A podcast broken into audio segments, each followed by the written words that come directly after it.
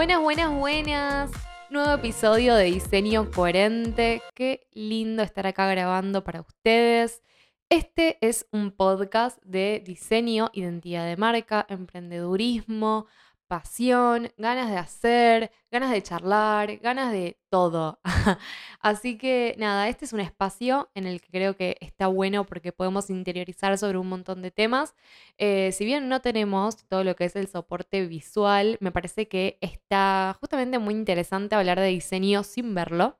Me parece que mm, es algo que nos va a poder ayudar a hablar de las cosas sin... Em, sin que se nos empape de contenido visual, que hoy estamos como hiper saturados, ya sea en formato video, formato imagen, en tele, todo, todo es como que vemos por todos los medios contenido visual, que a mí es algo que me encanta, pero bueno, creo que este espacio nos va a ayudar para que nos encontremos desde otro lado y sobre todo que podamos, nada, usar este espacio para responder algunas preguntas que me estuvieron haciendo por mensaje privado. Yo dejé unas cajitas hace unas semanas y eh, me llegaron preguntas muy, pero muy, muy, muy interesantes. Y obviamente yo empiezo a subir, ¿no? En las historias y bueno, tengo una, dos, tres, cuatro, cinco.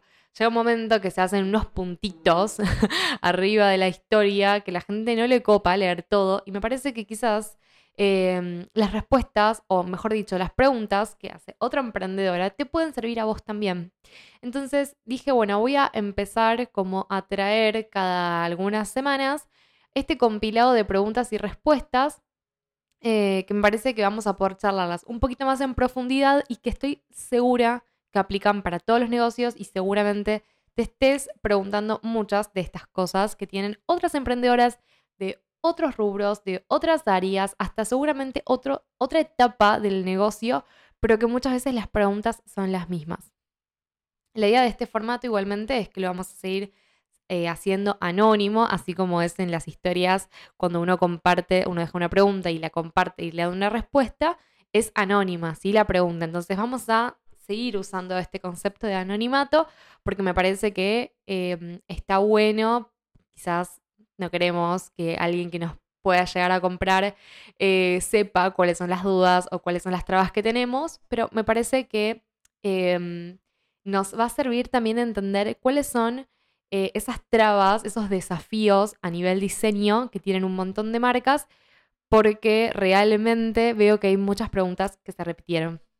Y eso a mí me, me encanta, por un lado, porque obviamente Em, como diseñadora me parece de que si empieza a haber un patrón en este sentido de las preguntas que se van haciendo en una marca o en otra o en un emprendimiento u otro, tiene que ver con que hay dudas en general sobre esos temas. Y acá quiero aparecer yo para ayudarte en lo posible y tratar de responder desde mi humilde opinión, desde mi perspectiva, desde mi conocimiento, un poquito estas cosas. Em, si es la primera vez que estás escuchando este podcast, eh, me quiero presentar. Mi nombre es Orne. Mi cuenta es Muyolo Design. Si ahí es donde me estuvieron dejando las preguntas. Y em, nada, básicamente soy diseñadora gráfica. Nada decía. Básicamente soy diseñadora gráfica. Em, me dedico 100% a lo que es desarrollo de identidades de marca a crear esos universos y lenguajes visuales especialmente para cada una de las marcas. Eh, no vendo esos formatos como generales que vos vas y si te gusta cierto, no sé, cierto paquete de identidad te lo compras. No es la manera en la que yo trabajo, sino de que una persona me contacta, tiene una marca y yo le hago especialmente para esa persona una identidad. Entonces, desde ese lado, desde ese conocimiento que tengo, desde ese background de diseñadora, desde el lado de branding, desde el lado de conceptos eh, varios, y sobre todo porque yo también soy una marca personal que em, armo contenido y creo contenido en redes sociales, entonces es como que estoy bastante al tanto de cuáles son las herramientas y cuáles son las, las Em, cosas que más nos traban o estas nuevas funcionalidades que salen en Instagram, que salen en TikTok, que salen en YouTube, em, todas las cosas que necesitamos gráficas de soporte para empezar a darle un poquito de em, unión a todas nuestras comunicaciones. como yo también las creo para mí misma, entiendo del otro lado lo complicado que es, pues a mí también se me complica muchas veces y no me da vergüenza decirlo porque es hiper difícil diseñar para una misma. Así que, dicho todo esto, voy a arrancar a responder algunas preguntas. Espérame que tengo acá, me dice el listadito. Muy bien. Bueno, la primera pregunta que me dejaron, em, yo, digamos, la pregunta inicial que yo había hecho en la cajita era decime eh, cuál es tu mayor desafío. Otra, otra cajita había sido em, cuáles son las cosas que más sentís que se te complican a la hora de diseñar los posteos. Bueno, tenía que ver con eso. Básicamente tiene que ver con los desafíos del diseño en sus marcas. ¿sí? Vamos a poner como ese resumen de pregunta. Entonces, una emprendedora me contestó que el mayor desafío que le pasa es que un día le gusta su identidad y al otro día no le gusta más y va y lo cambia. Y esto es algo hiper común, ¿sí? Y si te está pasando o si te pasó, eh, primero quiero decirte que es re normal y que eh, le pasa a diseñadores y que le pasa a grandes marcas y que le pasa a un montón de gente que eh, cambia muy rápido de identidad de marca. Esto se puede dar por muchos factores, ¿sí? El más común y el que me parece que, está ok, digo, a mí entender, y esto todo el tiempo yo voy a estar hablando em, de mi parecer y de mi perspectiva. Entendamos que el diseño no es una ciencia exacta, entonces es como que va a haber muchas interpretaciones. Mi interpretación de esto es, me parece ok si es que vos como marca o como marca personal vas evolucionando muy seguido y eh, la identidad sentís que a veces es como que no te acompaña. Entonces, si sentís que te pasa eso, ok, em, quizás haya que hacer algún diseño un poco menos, em, ¿cómo decirlo? Un poco menos cargado de cosas y que de última, a medida que vos vayas evolucionando, se puedan ir agregando elementos, pero que la base siempre continúe siendo la misma. Em, para que no siempre haya como un nuevo lenguaje visual. Pero eh, si te está pasando porque te subís a tendencias, de repente ves que todo el mundo está usando el degradado en Instagram y decís, ay, cómo me encantaría que mi marca tenga degradados. Bueno, le voy a poner degradados. Y entonces estás uno, dos, tres meses y te aburrieron porque aparte viste que un montón más de marcas lo hacían y viste que Canva sacó 10.000 funcionalidades para hacerlo y no sé qué y no sé cuánto. No, ahora ya no me gusta más lo de grados. Ay, ahora veo que se usa eh, que tengan em, las formas con borde negro. Me encanta, sí, re retro. Perfecto, voy a hacer eso. Y empezás a ver qué más marcas lo tienen. Ay, y ahora estoy viendo que usan esta tipografía para todos los títulos. Vas y haces eso. Y todo el tiempo vas cambiando tu lenguaje visual en pos de lo que se usa, de lo que viste en otra cuenta que te llamó la atención. Y vas como ahí, como vistiéndote tu marca todo el tiempo con, con lenguajes muy distintos, lo que pasa es exactamente eso.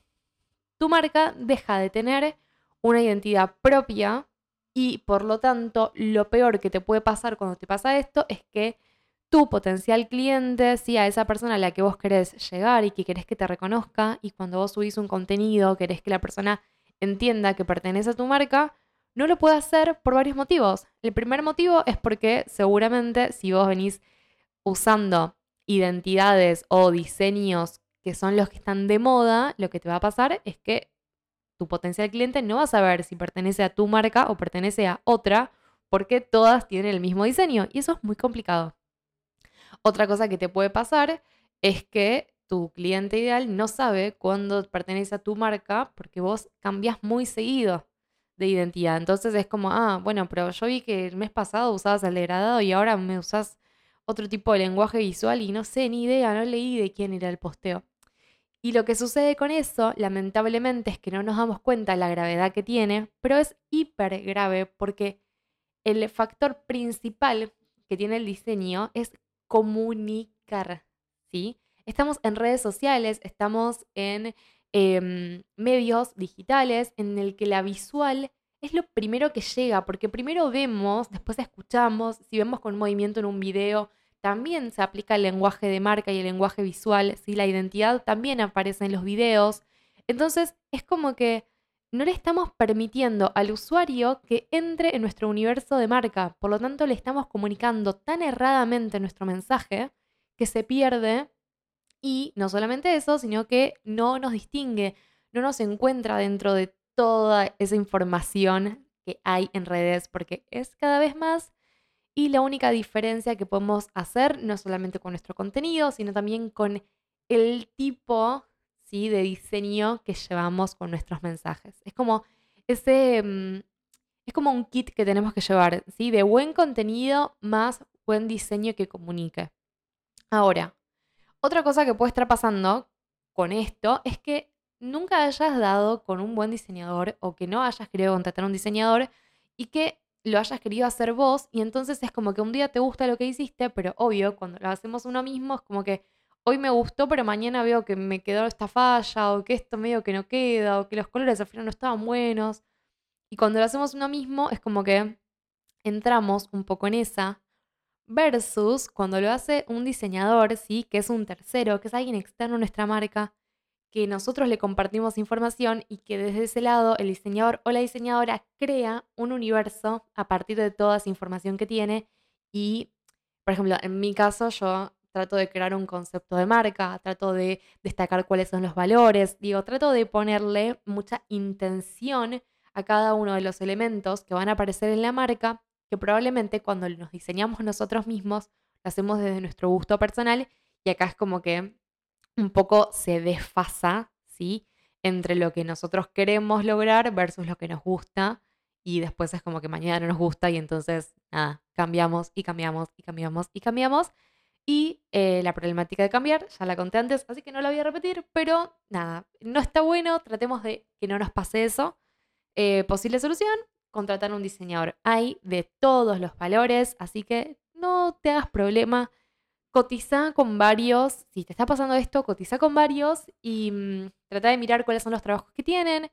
Em, y si sentís que no es el momento de, realmente eh, invertir en diseño, te recomiendo ir por algo muy, muy básico, ¿sí? A nivel diseño. Eh, y después de última, con algunos elementos o con algunos recursos muy breves y muy chicos, vayas dándole como este punchy como de eh, de diseño a tus contenidos y de esta manera es como que no vamos a cansarnos tan rápido del recurso, porque son como mini cositas. Así que nada, pero esto es como en el caso de que recién estés arrancando y que no puedas invertir. Si no, realmente te recomiendo invertir en un diseñador. Bueno, la otra pregunta, a ver, a ver, a ver. A ver, quiero una ver que esté como medio orientado a esto. Acá. Crear, son como tres que van de la mano. Dice, mantener la paleta de colores. Otra dice, combinar los colores. Y otra dice, crear un buen sistema de identidad. El crear un buen sistema de identidad habrá sido seguramente eh, una diseñadora que también le debe estar costando, pero bueno, vamos a charlar un poquito de estos tres puntos. Em, ah, y acá tengo otra también parecida que dice combinar mis elementos gráficos. Bueno, primero entendamos que es un poquito, que me gustó esto último, que es un poquito el sistema de identidad de marca, ¿sí? Y es como la base más importante para que a partir de acá podamos responder muchas preguntas, así que me gusta como tomarlo como, como eje principal. Bueno, cuando hablamos de una identidad de una marca y hablamos de un sistema visual dentro de esa identidad, lo que nosotros tratamos de generar es un universo, si a mí me gusta llamarlo así, un universo de marca en el que cada cosa y cada elemento que pertenece a ese universo encaja perfecto, no desentona y se entiende perfectamente que pertenece a ese sistema y no a otro. ¿sí? Yo siempre pongo el ejemplo de si eh, vemos el sistema solar, entendemos que hay planetas, entendemos que hay em, eh, que hay estrellas, nada, entendemos que hay órbitas, entendemos que hay, em, no sé, cuerpos celestes, etc. Como que entendemos el sistema solar, qué es lo que tiene, ¿no?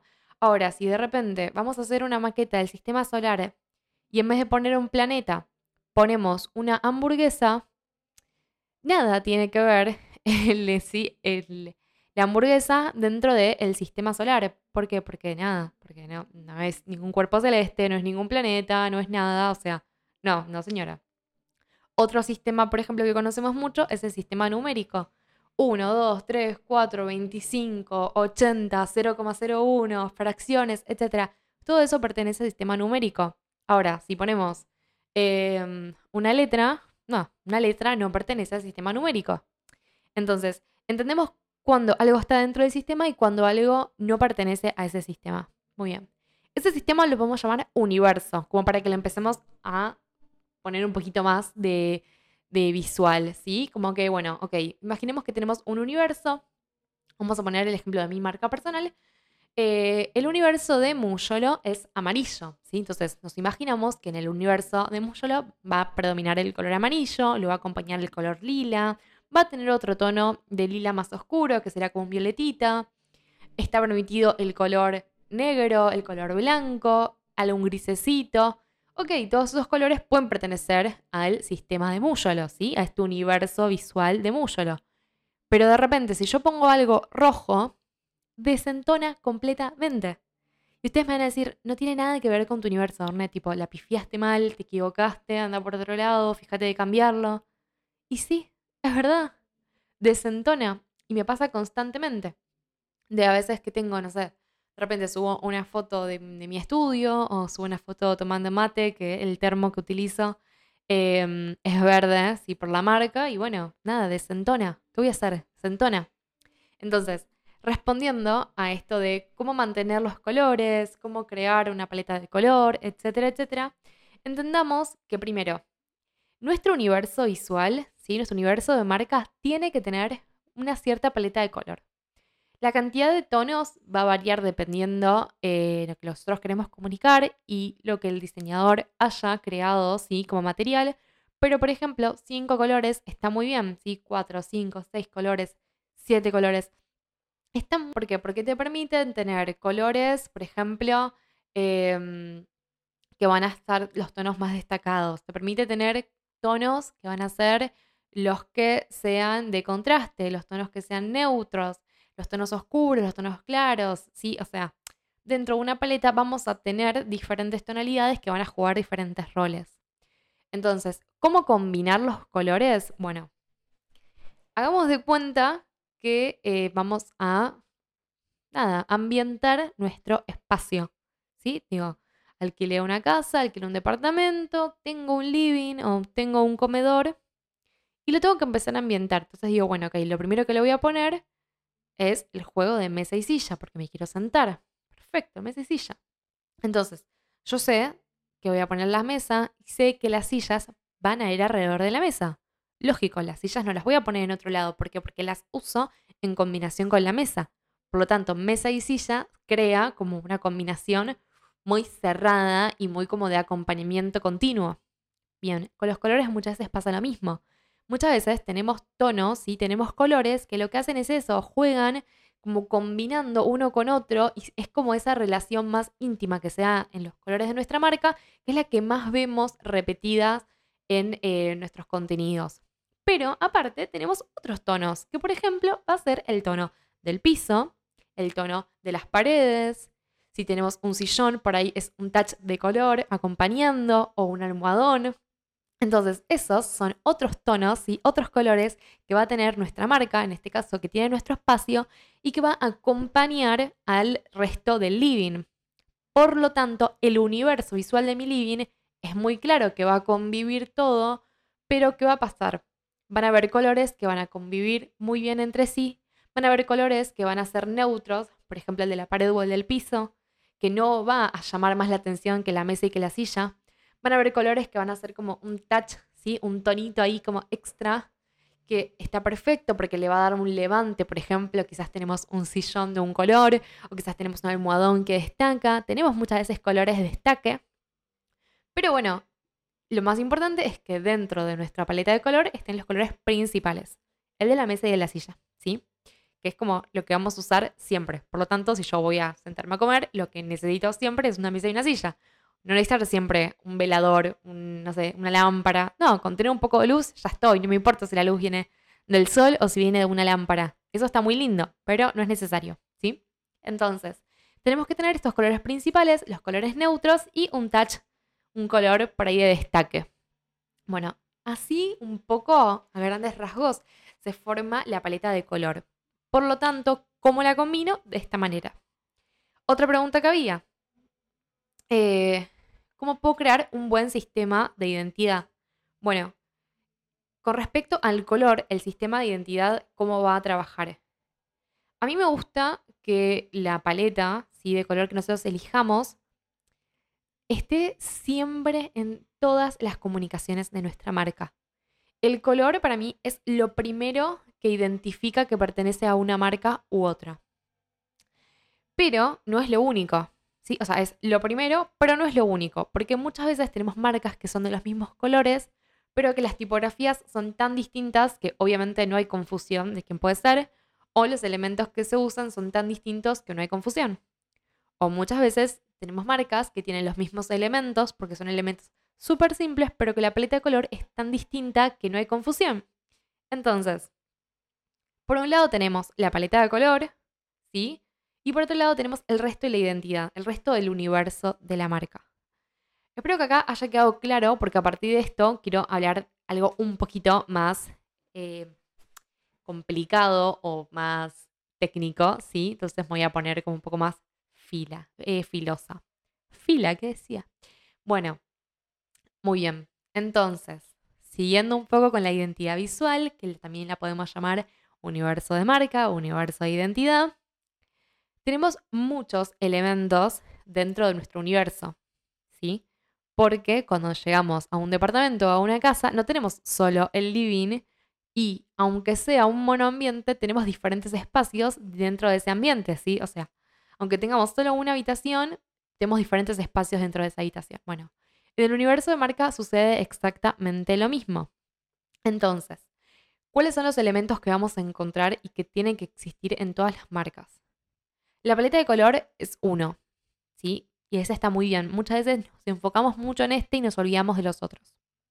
Entonces tenemos por un lado la paleta de color, por otro lado tenemos el logo, ¿sí? El logo, que es parte del universo de la marca, que es parte de esta identidad visual, ¿sí? de este sistema de, identidad visual, que no es un hecho aislado de la marca y que tampoco es el todo de la marca. ¿sí? No con tener un logo tenemos toda una identidad y no con tener toda la identidad sin tener logo tenemos logo. No, necesitamos de ambas cosas. Entonces, ¿qué hacemos? Bueno, vamos a editar un logo que preferentemente lo necesitamos con variables. ¿sí? Lo necesitamos en varias formas. ¿Por qué? Porque no usamos el mismo logo aplicado a absolutamente todos los soportes. Imagínate lo siguiente. Imagínate que vos necesitas poner em, el logo en la foto de perfil de Instagram, lo necesitas poner en el favicon o favicon, no sé cómo se pronuncia, em, de tu página web, ¿sí? que es ese icono chiquitito que aparece en la solapa o en la pestaña cuando tenés abierta una web. Imagínate que vas a poner el logo también eh, en un cartel corpóreo, ¿sí? De vía pública y que lo vas a poner también en una virome o lapicera, em, ¿sí? Para regalarle, por ejemplo, a alguno de tus clientes cuando llega a tu estudio o si sos abogado, de repente, nada, vas a alguna firma y llevas ahí tu virome y se la regalas después a tu cliente. El logo no es siempre el mismo.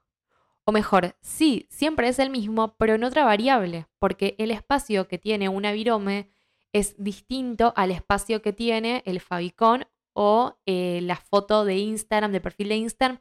La foto de perfil de Instagram mide un centímetro por un centímetro. El favicon debe medir 0,3 centímetros, o sea, 3 milímetros debe medir, eh, o menos, por lo que estoy viendo, 2 milímetros, me da la sensación que mide. Em, un corpóreo ocupa otra dimensión. O sea, es como que el logo no puede ser único y que se aplique a todo, porque no nos permitiría, no nos permitiría em, tener una buena visualización de ese logo.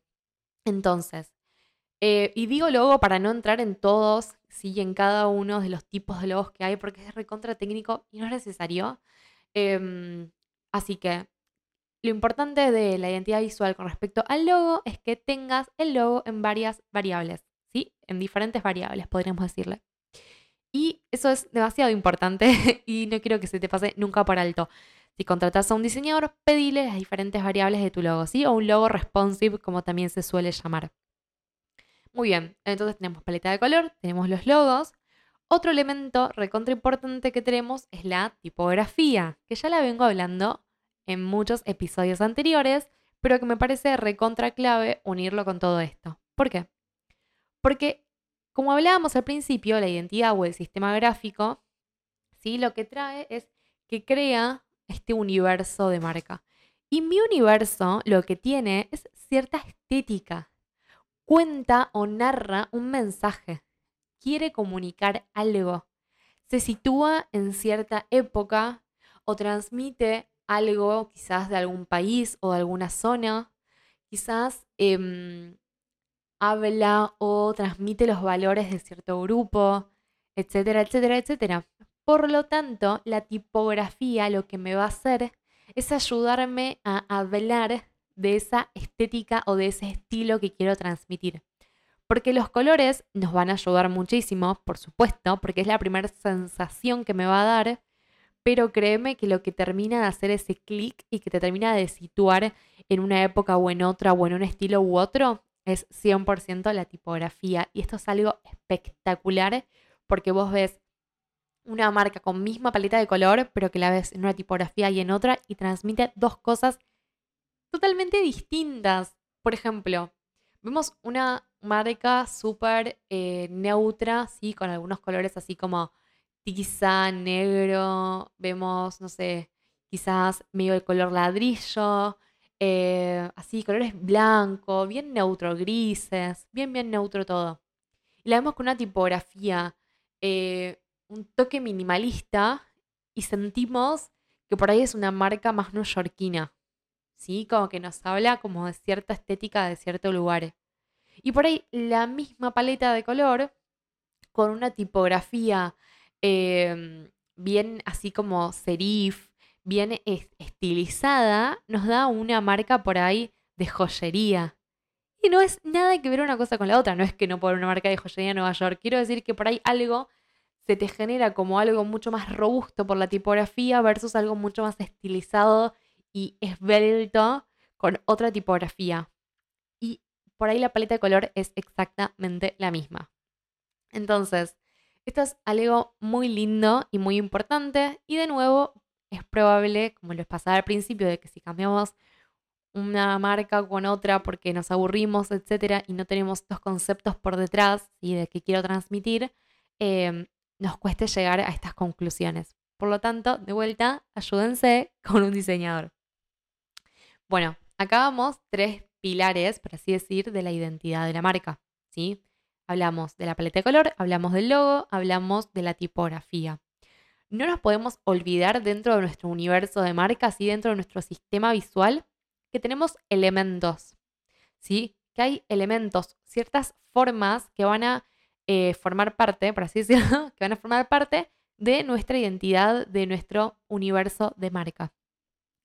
Por ejemplo, muchas veces podemos quedarnos con ciertas formas muy puntuales, pero lo que tiene que ver con la identidad o con el sistema gráfico es que es algo infinito. Entonces, con lo que tiene que ver con elementos gráficos para la marca, lo que nos importa acá es entender la morfología de los elementos.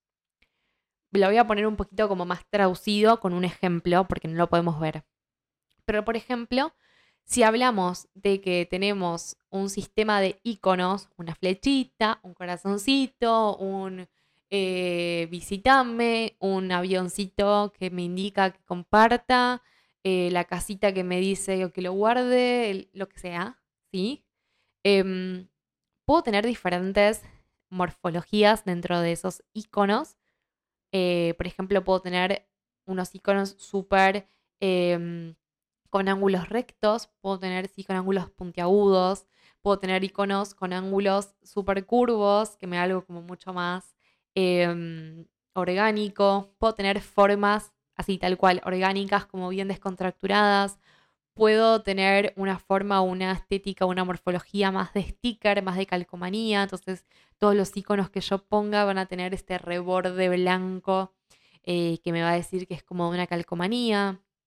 Puedo tener, eh, por ejemplo, eh, a ver, que parezca que tengo como que, estos iconos, si te ponen el ejemplo estos iconos, que estos iconos fueron impresos con serigrafía, entonces que pueden estar como apenitas disfasados, bueno, un montón de estéticas que se pueden dar dentro de los elementos y eso lo que va a hacer es que no sea la típica forma redondita o la típica forma de calcomanía o la típica forma de tal cosa. ¿sí? Los elementos en general es como que son infinita la cantidad que podemos lograr y que nos podemos Em, y que nos podemos, nada, como que seguir construyendo, porque, porque esto, porque de repente yo digo de que X marca eh, va a tener los, los elementos con borde curvo y todos los elementos con borde curvo que quiera hacer están perfectos, están dentro de esta marca, ¿sí? No sé si, si se entiende, es, es algo muy especial de compartir la parte de los elementos y es la parte donde más hacemos agua muchas veces eh, porque vemos, por ejemplo, que Canva tiene ciertos elementos gratuitos y que los vemos todo el tiempo en un montón de marcas y muy distintas y no nos gusta y no entendemos qué es lo que no nos gusta. Y lo que muchas veces pasa es que no nos gusta porque pertenece a un montón de universos y cuando pertenece algo a un montón de universos no le pertenece a nadie. Pero puede pasarte que de repente vos desarrolles tu identidad con un diseñador y que tengas que agregar, ¿sí? Algunas formas o algo. Y si vos entendés el detrás de ese lenguaje visual, por ejemplo, esto que te digo, todos los iconos que sean, que terminan en forma, en forma puntiaguda, van perfecto con tu marca. Entonces ahí podés agarrar algún elemento de Canva que esté dentro de eso. ¿Entendés? Porque no tenés que crear siempre de cero vos o pedirle a tu diseñador. Si ya existen gratuitos, podés adaptarlo porque está dentro de tu marca. Entonces le cambias los colores y lo pones dentro de tu identidad. Y ahí no va a quedarte fuera de tu universo de marca. ¿Por qué? Porque va a pertenecer a ese sistema porque tu sistema dice que tus elementos son puntiagudos o que tus elementos son con un borde redondeado, o que tus elementos son de calcomanía, o que tus elementos tienen un desfasaje, o que tus elementos tienen una línea em, entrecortada, o que tus elementos están creados por puntos, o que tus elementos eh, siempre están en dos colores, lo que sea. Hay infinitas posibilidades de crear elementos y de crear esta combinación, pero esto es lo que hace que se genere esa identidad y ese universo tan propio de una marca. Em, y nada, a mí me encanta, me fascina. Pero bueno, entiendo que es algo re difícil y que si es la primera vez que lo estás escuchando es un montón de información, así que perdón. Pero bueno, no quería dejar de contarte esto porque me parece clave para la hora de tomar decisiones. Para la hora de que esto que te decía antes, o sea, vos podés agarrar elementos gratuitos de Canva, porque también podés elegir imágenes de banco gratuito, o sea, no están mal las cosas gratis, al contrario, a mí me encantan las cosas gratis pero entendamos qué pertenece a nuestra marca y qué no. ¿Qué puedo traer a mi universo y no eh, desentona y qué sí? ¿Qué, ¿Qué sí desentona? Lo que desentona no lo agarro. No entra a mi marca, no entra a mi casa. O sea, es como si sos vegano, no vas a entrar un animal a tu casa. Desentona, chau, no va con tus valores. Bueno, hay cosas en tu universo visual que desentonan y que no las tenemos que agregar. Ahora, si te pasa, por ejemplo, como a mí, que mi termo es verde y el verde no está dentro de mi paleta de color, yo lo que hice para poder incorporarlo es le pegué unos stickers de Muyolo con la identidad de la marca, que lo que eso hace es que un poco como que lo, eh, lo trata de engamar con el resto de las cosas. Entonces, de esa manera yo encontré que lo podía incorporar porque era un elemento re clave y porque aparece en muchas de mis historias. Si vos puedes hacer lo mismo con tu marca, está buenísimo. Por eso decía al principio, la identidad visual y los colores los vemos en todos lados. Los vemos em, en las fotos para tu página web. Quizás no necesitas poner un montón de colores de fondos de web, sino que simplemente si te sacas una foto vos con los colores de tu marca, ya estás incorporando las tonalidades y se entiende cómo aplica esa paleta de color en el día a día de tu marca, porque lo llevas hasta puesto, porque lo vestís. Em, bueno, es infinito todo lo que se puede hablar. Llevamos casi 35 minutos, así que voy a cortar acá. Me quedaron un montón de preguntas. Voy a continuar en próximos episodios. Vamos a hacer seguramente varios de esto, pero quiero principalmente que me digas si te sirve este tipo de formato, si te gusta charlar así un poquito más largo y tendido de este tema, que te dé en detalle información para que puedas tomar la decisión correcta con respecto al, rediseño de tu marca, con respecto a tu identidad visual, con respecto a cómo vas a compartir y transmitir vos tus valores, todo lo que tenés para contar con tu marca al mundo desde un lado mucho más estético, desde un lado visual, desde un lado que comunique y aparte atraiga y aparte enamore, porque es así, lo visual enamora, todo entra por los ojos, es como la comida, si la vemos bella, así como puesta muy, muy estética, nos va a dar ganas hasta de comer brócoli y lo probamos y después nos gusta. Bueno, muchas veces pasa lo mismo con las marcas y con un montón de industrias que nos daba miedo interiorizar, pero que a través de una estética tan bella que tienen nos permitimos entrar y conocer qué es lo que había dentro. Entonces, em, quiero que puedas tener la misma posibilidad y las mismas ganas con tu marca de reencontrarte y de llevarlo a un plano totalmente estético, a un plano totalmente visual y al plano literalmente de ese universo que puedas crear con tu marca. Así que déjame porfa en comentarios eh, mandame si querés mensajito privado por Instagram, si querés compartir este episodio con gente que creas que le pueda llegar a servir y contame si te sirvieron estas respuestas y voy a dejar una cajita de preguntas también a ver si tenés más dudas que les podamos charlar en los próximos episodios. Muchas, muchas, muchas gracias por estar del otro lado nos vemos próximamente en Diseño Coherente. Chao, chao.